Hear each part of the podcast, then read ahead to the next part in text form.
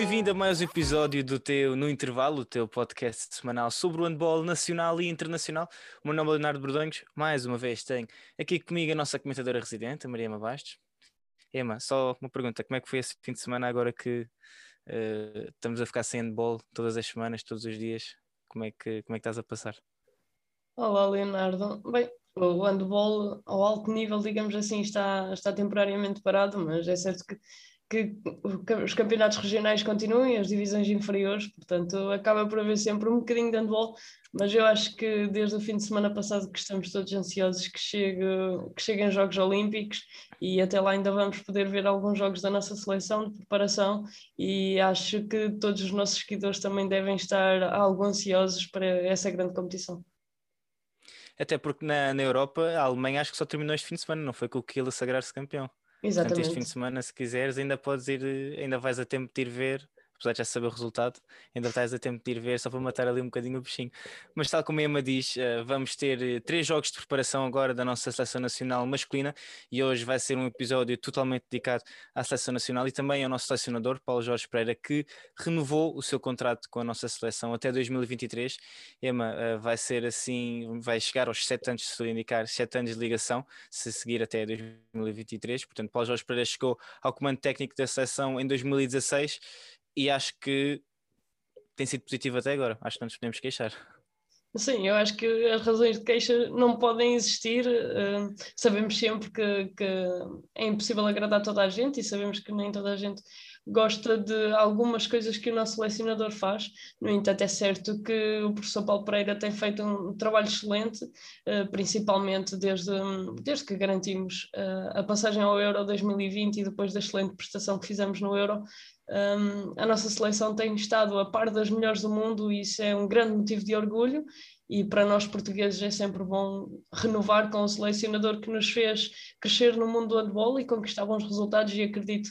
que já nos, nos, Jogos Olímpicos possamos estar aqui a festejar e agradecer ainda mais ao professor Paulo Jorge Pereira.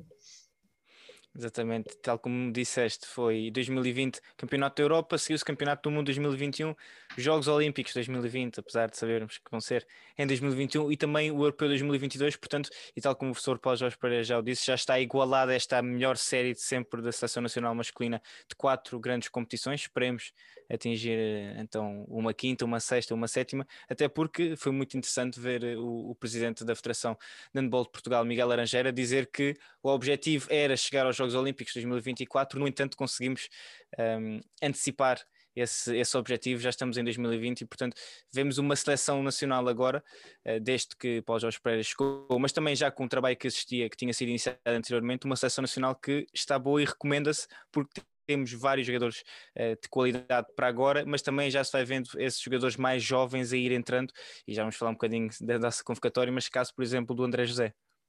Sim, é verdade. E o André José é o caso mais, mais recente e mais jovem também nesta seleção, mas sabemos que a nossa seleção sofreu um, um gap de gerações em que temos muitos atletas uh, do, dos anos 90, 91 e depois só voltamos a ter uh, muito mais tarde, por exemplo, André Gomes, o Luís Frade, o Alex Cavalcanti, um, e agora isso não está a acontecer e ainda bem, já temos uma geração jovem a entrar em quase todas as posições, temos o Lionel e o Diogo nas pontas, uh, na baliza também temos muitos guarda-redes jovens, uh, na primeira linha é igual, pivôs se calhar vamos tendo algumas dificuldades, temos o Frade que é um jogador novo e sabemos que,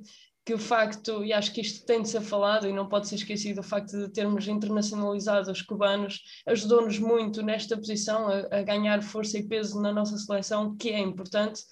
Uh, mas eu acredito que a formação no handball português também está a crescer nesse sentido e para que possamos criar esses talentos para dar continuidade a esta seleção.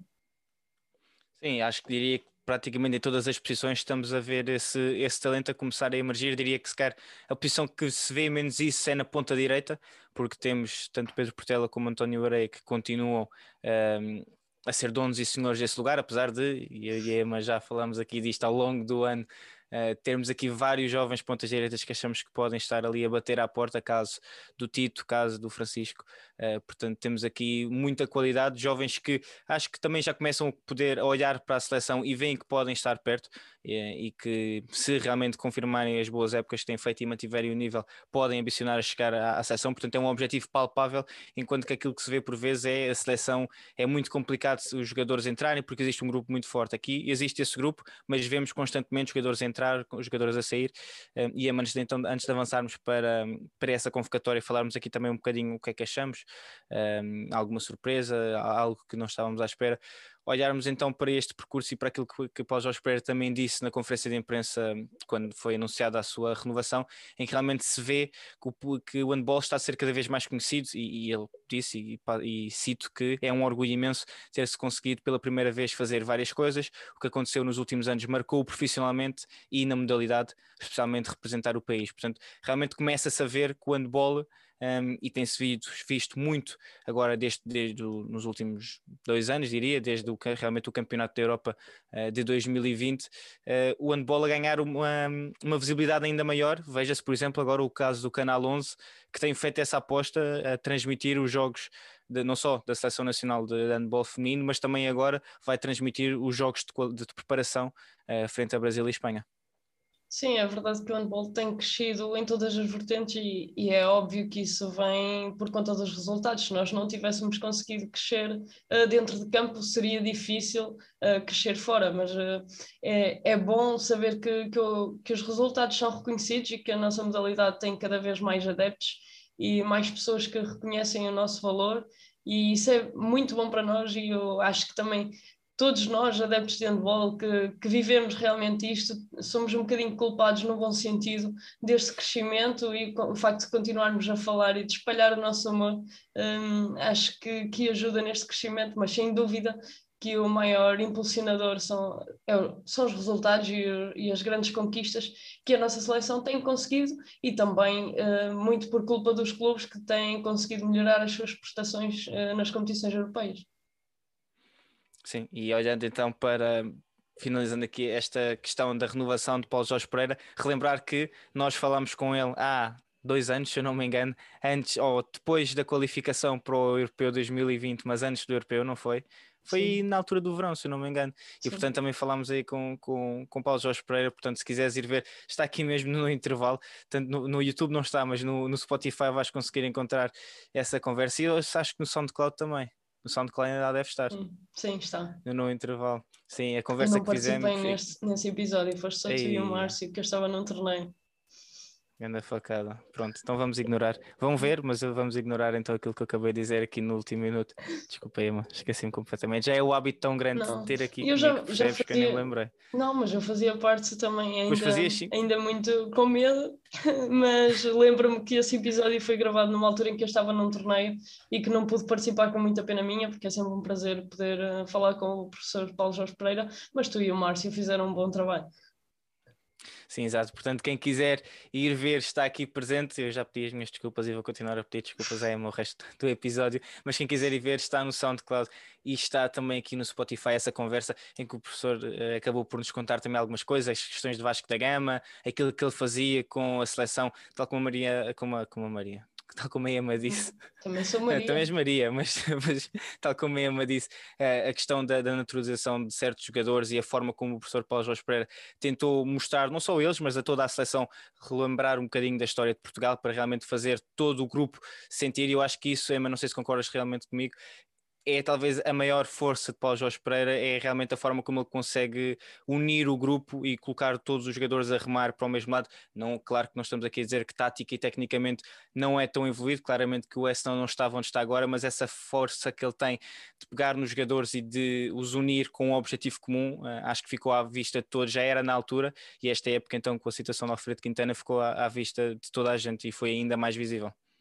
Sim, eu acho que, que o professor Paulo Pereira é um mestre na, da comunicação e com isso conseguiu unir o grupo e ele falou muitas vezes e continua a falar um, do chip que teve que mudar, porque Portugal estava habituado a ficar perto e a perder, não passar era, era uma coisa normal e, e foi difícil mudar essa mentalidade uh, dele próprio e do grupo de, de perceberem que têm que ganhar e que a obrigação deles é ganhar, o objetivo é ganhar e não ficar por um, um ponto ou dois de, de passar, isso tinha que deixar de ser uma coisa normal e acho que, que o professor Paulo Pereira realmente é muito forte na comunicação e conseguiu mudar essa mentalidade no grupo e não só dentro do grupo, mas também cá fora em todos os portugueses, inclusive treinadores, jogadores e todos envolvidos na modalidade, acho que perceberam que somos capazes de mais e que podemos trabalhar para mais e colocar os objetivos mais altos. Assim, à semelhança do que ele disse quando, quando fomos para o Mundial, ele apontou ao top 8 e, e mais tarde chegou a falar nas medalhas. Ele diz que se não for ambicioso, se não acreditar nele, uh, quem é que prefere isso do que covarde? Não foi assim que ele disse? Sim, foi algo assim, que prefere, que prefere, apontar para cima uh, e, e, acabar por falhar, mas está mais acima do que ser cobarde uh, e não ambicionar algo mais elevado. Acho que foi algo assim, mas foi, a ideia era esta. A ideia era essa, exatamente. Acho que essa é uma das grandes características do, do professor Paulo Pereira que acaba por contagiar toda a gente que o rodeia e toda a gente que, que rodeia o handball, por isso mesmo. E vamos ver então aquilo que o futuro reserva não só ao selecionador nacional, mas também a Portugal. Portugal que, Emma, entra em campo já no dia 2, eh, frente ao Brasil, no primeiro jogo da preparação para os Jogos Olímpicos de Tóquio. E olhando então um bocadinho para a nossa convocatória, acho que a única surpresa diria é André José, mas vou ler aqui para quem está a ver e a ouvir e ainda não, ainda não teve acesso ou ainda não ouviu, se calhar anda um bocadinho mais distraído. Na baliza, Humberto Gomes, Gustavo Capdeville e Manuel Gaspar. Nas pontas, Diogo Branquinho, Leonel Fernandes, António Areia e Pedro Portela. Nas laterais temos Alexandre Cavalcante André Gomes, Fábio Magalhães, Gilberto Duarte, Diogo Silva e João Ferraz. Centrais, André José, Miguel Martins e Rui Silva. E depois, eh, na posição de pivô, Alexis Borges, Damar Salina, Luís Frade e Vitor Iturriza. Emma, olhamos então para esta lista de, de 20 atletas que depois para os Jogos Olímpicos vai ter que ser reduzida para 15. Um, olhamos para esta lista de 20 atletas. Surpresa, se é que podemos considerar uma surpresa, seria apenas André José, mas relembrando que ele próprio já foi chamado aos trabalhos da seleção nacional anteriormente, na altura, a quando da qualificação para o Euro 2022. Sim, acho que, que já não poderá ser considerado uma surpresa. Obviamente que, que é uma chamada importante e, e, eu sou sincera que fico muito contente e todos os nossos seguidores já sabem que ambos somos fãs do André José e daquilo que ele poderá vir a fazer, sendo ainda um jogador muito jovem. Acho que é bom ele já estar a entrar, estar a entrar cada vez mais nesta, nesta seleção, neste grupo e a trabalhar já com jogadores mais velhos e a ter outra experiência. Um, acho que se calhar a, a, surpresa, que não será surpresa, seja a ausência de, de Belon Moreira e o regresso de, de João Ferraz, mas uh, é sabido que o Belon está, está lesionado ou recuperado de lesão e talvez por isso tenha aberto aqui as portas para, para o regresso de João Ferraz, que já comentámos aqui um bocadinho do, do que achamos que, que Ferraz poderá acrescentar a esta seleção, mas é certo que fez um bom europeu e acho que por isso merece esta chamada. E mediante aquilo que, que acontecer agora no estágio e nos jogos amigáveis, eh, teremos que reduzir esta convocatória para, para 15 jogadores, 14 mais um. Uh, julgo que não vai ser uma convocatória nada fácil, uh, mas está na, nas mãos do, do, selecionador Paulo Jorge Pereira e nós vamos acreditar que, que ele escolherá o melhor lote para, para fazer uma boa exibição nos Jogos Olímpicos, mas mais tarde eu vou já prometer aqui meu nome e em nome do Léo, nós iremos fazer a nossa aposta e veremos qual de nós ficará mais perto. Eu, eu, já, já fiz, já contigo e com outras pessoas, é tentar fazer este, este exercício de tentarmos perceber quem é que vão ser os jogadores que Paulo Jorge Pereira vai levar e acho que vai ser uma vai ser uma tarefa hercúlea, porque eu, é, temos muita qualidade e acho que 15 jogadores é tão apertado, eh, ainda para mais para uma, uma competição que também sabemos que é curta, uh, curta na sua duração, mas carregada de jogos. Uh, vai ser muito complicado. Eu acho que há certos jogadores que ambos vamos concordar, há uma espinha dorsal que é, que é difícil uh, e que sabemos que vão estar, a menos que exista alguma lesão, vão estar claramente nos Jogos Olímpicos, mas depois vão haver ali certos jogadores que. Hum, que depois lá mais para a frente vamos, vamos dizer quais é que achamos que serão lá mais para a frente, um, mas acho que vai ser muito complicado. Mas focando nesta lista de 20 jogadores, Emma, um, e, e, pensando aqui também já nos jogos que Portugal vai ter uh, agora, nesta, nesta preparação, que vamos enfrentar o Brasil e vamos enfrentar duas vezes a Espanha, mais uma vez o, o jogo, os jogos todos vão ter a transmissão no Canal 11, portanto aqui também uma salva de palmas ao, ao Canal 11 por esta aposta continuada que tem feito agora no nosso handball, não só masculino, mas no feminino. E Emma, um, pegando nestes dois adversários e, com, e, fazendo também um paralelismo com aquilo que vamos enfrentar nos Jogos Olímpicos, em que estamos no grupo B, com Dinamarca, com Suécia, com o Japão, com o Egito e com o Bahrein, um, vês, como é que eu dizer, vês algumas semelhanças entre estes dois adversários e os adversários que vamos encontrar uh, nos Jogos Olímpicos para podermos já começar a tirar algumas ilações, fazer algum planeamento daquilo que podemos esperar? Ou achas que neste momento o objetivo é realmente colocar os jogadores todos, mesmo do ponto de vista físico, mas também perceber as questões táticas, alterações que possamos ter e querer implementar agora para, para os Jogos Olímpicos e, portanto, não tanto com, os, o, olho já no, com o foco já no futuro nas outras seleções, mas sim em nós e aquilo que podemos fazer? Eu acho que será muito o foco em nós, naquilo que poderemos fazer e no aperfeiçoamento do nosso jogo a nível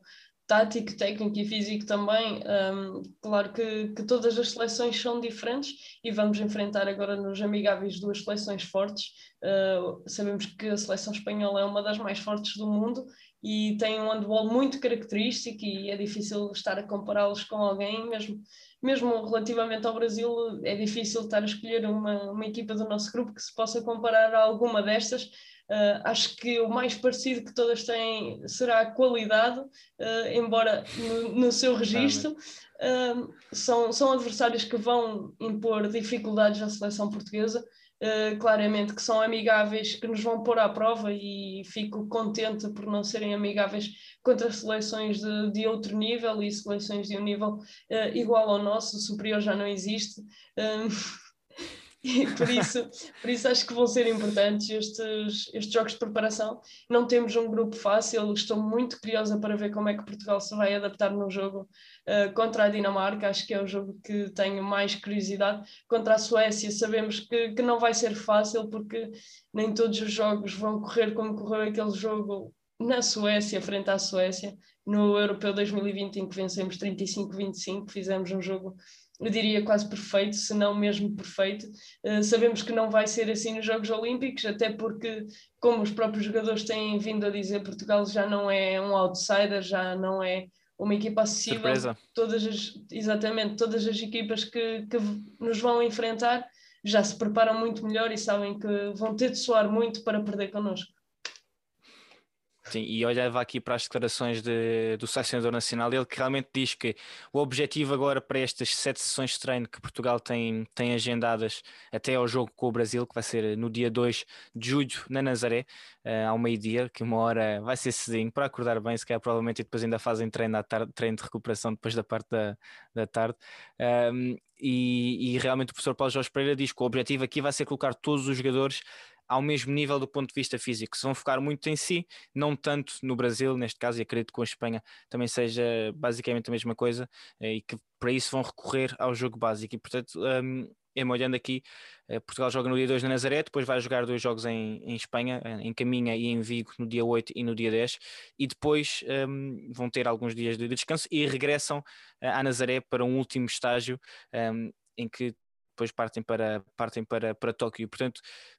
olhando aqui, achas que vamos ver alguma surpresa do ponto de vista tático que o professor Paulo Jorge Pereira queira eh, colocar, eh, porque nós temos visto muito a questão do 7 para 6, não vimos tanto assim eh, no, no Mundial ou não correu tão bem e realmente é algo que sempre que falamos da seleção falamos sempre do 7 para 6. Mas achas que podemos talvez ver algo diferente. Eh, que ele diz que Portugal vai recorrer ao jogo básico, mas tal como tu disseste, Portugal já não é surpresa para ninguém e, portanto, o jogo básico se calhar pode não ser eh, o suficiente quando enfrentarmos realmente essas seleções que uh, já estão ao nosso nível ou que nós já estamos mais perto do nível delas. Acho que podemos dizer assim.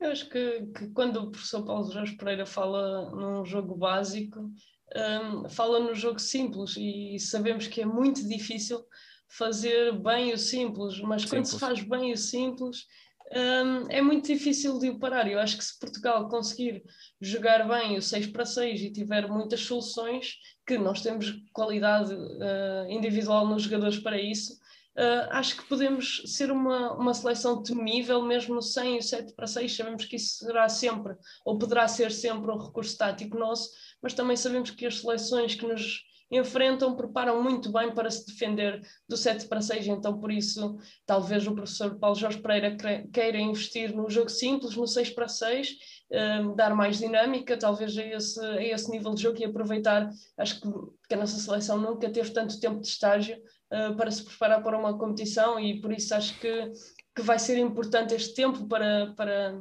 a seleção ser cada vez mais uma equipa e se consolidarem melhor os processos de jogo, e acho que isso será muito importante para que Portugal possa fazer bem o simples e que o simples seja suficiente. E, e, estava só aqui a reler, porque realmente nós falámos muito disto ao longo da época, a questão da, do cansaço físico. Uh, foi uma época extenuante uh, para estes atletas com muitos, muitos, muitos minutos e, e não podemos esquecer que a grande uh, espinha dorsal, a grande base desta equipa é a do Futebol Clube do Porto que para além de não ter perdido nenhum jogo nas competições internas, também disputou competições europeias. Estes jogadores tiveram um Mundial em cima das pernas, tiveram uma qualificação para o Europeu, tiveram um torneio pré-olímpico,